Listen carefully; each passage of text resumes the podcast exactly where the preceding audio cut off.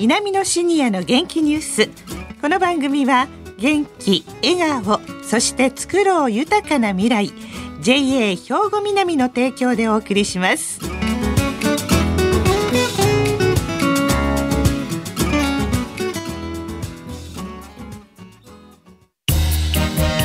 皆様の元気生活を応援する JA 兵庫南。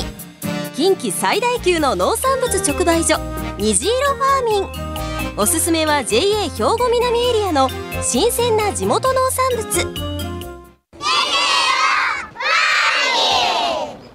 皆さんおはようございます藤原まさです南のシニアの元気ニュースの時間ですが今週は特別企画です。宝塚市にあります兵庫県阪神シニアカレッジをご紹介したいと思います。スタジオには兵庫県阪神シニアカレッジの副学長大浜明さんに来ていただいております。どうぞよろしくお願いいたします。はい、阪神シニアカレッジ副学長の大浜です。よろしくお願いいたします。はい、さて阪神シニアカレッジの概要を教えていただけますか？はい、それでは説明させていただきます。はい、お願いします。所在地は宝塚市役所、ご存知の方いらっしゃるかもしれませんが、それに隣接します、はい、宝塚市東洋町5丁目2番、えー、阪神健康交流センターで、えー、3階4階、それから屋上の実習庭園を利用して阪神シニアカレッジ運営しています。はい。えー、坂瀬川駅からですと徒歩でだいたい15分程度。うん、えー、バスに乗りますと、えー、坂瀬川駅から、えー、市役所前まで、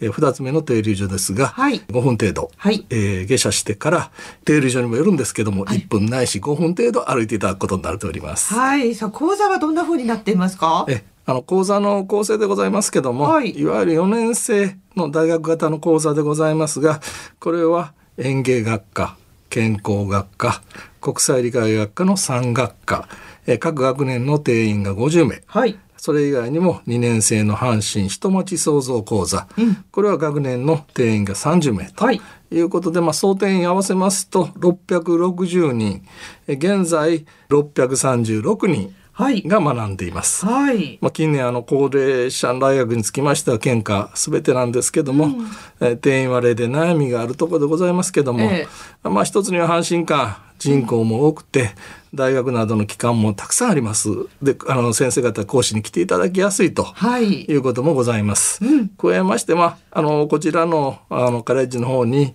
平成31年4月に移転してまだ移転2年目ということで、はい、建物が新しいというせいもありまして比較的定員につきましては充足した状況にあるかなというふうに思っております。え中も本当に素敵な雰囲気そして何よりも屋上に園芸学科の農園もあるんですよね。でこの講座の内容もちょっと詳しく教えていただけますか？すね、はい。えー、学科、まあ、4年生学科でございます講座ごとにいろいろ特色を持っております、はい、先ほどあの触れていただきました園芸学科でございますけどもこれは園芸に関する座学による知識のみではなくあの屋上の実習園を活用しまして、はい、実技技能の習得を目指していただいております。メロンがなってましたよ、もう。果樹であるとか、はい、野菜であるとか、えー、あるいはあのフランスの庭型の庭園と申しますか、あのポタジェっていうんですか、はい、そういうものにあのグループそれぞれに興味のあるとこに分かれてですね実習農園で、えー、あの日々研鑽を積んでいただいてると園芸学はそういう形でございます、ね、農園というよりもなんか公園が屋上にあるという憩いのひとときをここで過ごせるみたいな感じですかね。ありがとうございます。はい。その他には健康学科はどうですか？健康学科ではですね、はい、これもあの単なる座学だけではなくてですね実技の部分にあの重きを置いておりまして、はい、近隣の大学でありますとか看護専門学校こちらの若い学生さんなんかとの交流を通しましてですねいろんなまあニュースポーツをやったりですね、ええ、そういう形の中で健康に関するまあ知識、はい、それから技能いうものをまあ習得しておりまして特にまあ大学生さんなんかの交流の時にはあの高齢者の方生き生きと授業を受けられてます、はい、そしてもう一つ国際理解学科。これどうなんですか？あの実はこれ人気学科でございまして、え国際理解学科。これはまああの国際関係のことでありますとかに関するあの基近隣大学のですね著名な先生方の講義、まあ、これが講義が中心になりまして、はい、それによるまあ知識習得これはもちろんでございますが、ええ、あのそれ以外にも、まあ、海外研修生の方であるとの交流でありますとか、え、そういう実践的な部分もやっております。あのもちろん施設見学といたしまして、あのこちら神戸にございます JICA でありますとか、はい、そういうところを施設見学したり、うん、あるいはまああの開国のことを知るためには、まあ、自らの歴史もですね、深く学ばなければならないということで、あの、秋にはですね、10月でございますけども、はい、京都の東寺の方に、あの、出かけまして、校外学習で、まあ、皆様、生き生きとしてですね、はい、あの、授業、校外学習、日々研鑽を積まれてると、はい、こういう学科でございます。あと、まあ、あの、もう一つ、あの、2年生の、阪神人町講座、これはもともとボランティア養成ということで始まっておりましてあの具体的にあのボランティア活動を通しました地域活動。これを行うにあたって必要な、まあ、知識でありますとか、うん、グループワークでありますとか仲間づくりでありますとかそういう技能の実習の習得を目指した学科でこちらの方にもですね、はい、具体的にあのボランティアの関係の活動で、うん、あの近隣の市長で先頭に立って進めていただいている方を講師に招いたりをして、うん、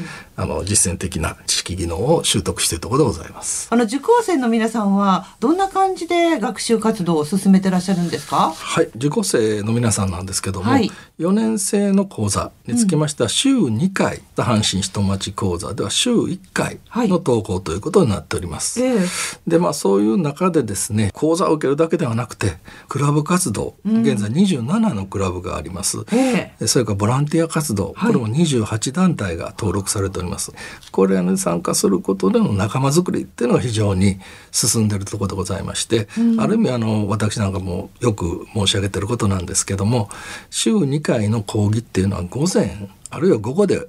終わっちゃうんですよね。はい、で半日空いてると、うん、で半日をこれらの週2回ですね、えー、あの活動に費やしていただいてお友達を作ってくださいと。そういうお友達はあの卒業後もですね、うん、続いて一生のお友達になりますよということでございます。はい、まああの現在のコロナウイルス等の関係でですね、大学とはかなりリモートの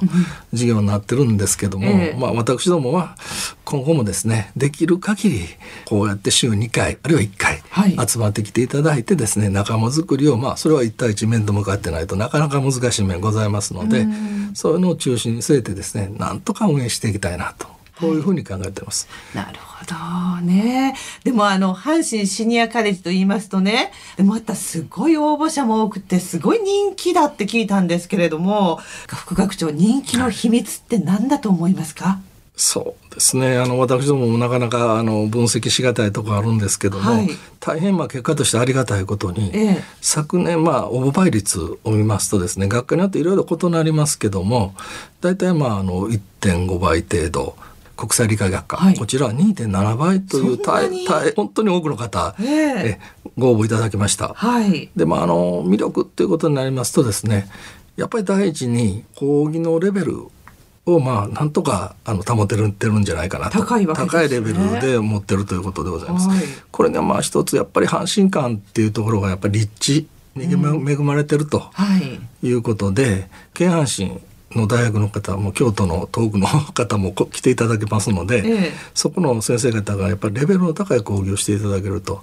いうことで、まあ、大学で何十回も講義をするのでもなくてですねその1回の講義にもこうぐっと集約してですね、え、ご講義いただけるということですのでやっぱりその先生方の一番得意分野のエッセンスの講義をお伺いすることができるなと。これはやっぱり何と言っても一番の魅力だと。いうふうに思います。なるほど。そんな楽しくてレベルの高い勉強ができるわけですよね。またあのクラブとか、はい、あのボランティア活動盛んになっております。先ほどまあ28、7、28のボランティア活動って言いましたけども、はい、特にまあクラブ活動これもコロナの関係でですねあの活動がちょっと止まったりしまして、えー、苦労されてるんですけどなんとか工夫をしながら進めていきたいとい。うことで、はい、他にもあのダーツでありますとか、うん、あの今高齢者の中で流行っております健康麻雀のクラブも新たにできましたし、え。女性中心にオカリナをされてる方も、今は同好会なんですけども、はい、クラブを目指していこうそういう交流の輪が広がってるっていうこのまあこれを2つ目の魅力として申し上げれるんじゃないかなというふうに思っております。うん、ただねコロナがね。そうなんですね。今年度もまあ実際コロナの影響でですね、はい、8月末までのあの休校と。いうことを余儀なくされてしまいました。はい、でも阪神シニアカレッジでもちゃんと感染防止対策というのはしっかりできてるわけですよね。はい、もちろんです。で、まずまあ第一にでございますが、全在校生、在学生の方にですね、あの感染防止にかかる心得、まあ一枚もんでございますが配布した上で必ず守ってくださいと。特にマスクの着用、それから手指消毒を徹底するということで、まあ、はい、もちろん各界に消毒薬を配置した上でですね、うん、各教室に講師さんの前にですねあの飛沫を防止するフロアスタンドを設置して、うん、あの防止をした上でですね利用後には、まあ、生徒さん方にですね、うん、椅子机のこう消毒をもう毎回徹底して行っていただいております。でまたあの特にですね、うん、具体的にまあよく言われる3密対策いうところで、まあ、幸い開校2年目と申しましたので換気設備なんか比較的整ってる中で、えー、あの進めることができてそこは良かったなっていうことも本当に学長以下申し上げてるんですが、はい、あのそれでもなおかつ換気に留意するということはもちろんなんですけども、うん、それ以外にですねまあ、教室の定員を3密を下げるために半分程度にあの絞らせていただきました、はい、教室間にあの同時配信できる設備をあの設けまして、はい、メインの教室でまあ講師さんお話しされてるけどそのお話の中身あるいは資料パワーポイント等の中身が同時に他の教室でも使えるということまで整備をいたしました。うん、それでようやく9月に開校に、あのこぎつけたと、正直こぎつけたいうところでございます。でそれでいよいよ来年度の募集が始まるというわけですね。はい。あのいよいよ令和3年度、はい、4月入学生ということの募集が始まるわけですけども、はい、まあ募集応募資格といたしましてはえ神戸阪神館に在住のおおむね56歳以上の方を対象、はい、年明けすぐで申し訳ないんですけども、うん、1月の4日の月曜日から1月8日の金曜日まで受付をさせていただきます。はい、期間中は午前の9時から午後4時半までの間に願書あの事務局の方にご持参いただくか郵送では受付もさせていただきます、はい、郵送の場合はですね1月の8日金曜日の消印有効ということで受付をさせていただきます、はい、応募者多数の場合は1月14日木曜日になるんですけども、うん、えー、午後13時から学長の方の公開抽選を予定しておりますが、はい、それで決定をしたいというふうに思っております、はい、募集案内でございますが阪神シニアカレッジのホームページに掲載しておりますほか阪神間の公共機関にも配布をしておりますけども問い合わせお電話いただけましたらあの郵送させていただきます。わ、はい、からないことございましたら、えー、ぜひカレッジ事務局の方にお問い合わせください。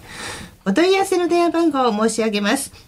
0797-26の8001 0797-26の8001番です。今日は阪神シニアカレッジ大浜明副学長にお越しいただきました。今日はありがとうございました。ありがとうございました。皆様の元気生活を応援する JA 兵庫南近畿最大級の農産物直売所虹色ファーミンおすすめは JA 兵庫南エリアの新鮮な地元農産物あ、この後は兵庫ラジオカレッジの時間です。このままラジオ関西をお聞きください。南のシニアの元気ニュース。この番組は元気、笑顔、そして作ろう豊かな未来 JA 兵庫南の提供でお送りしました。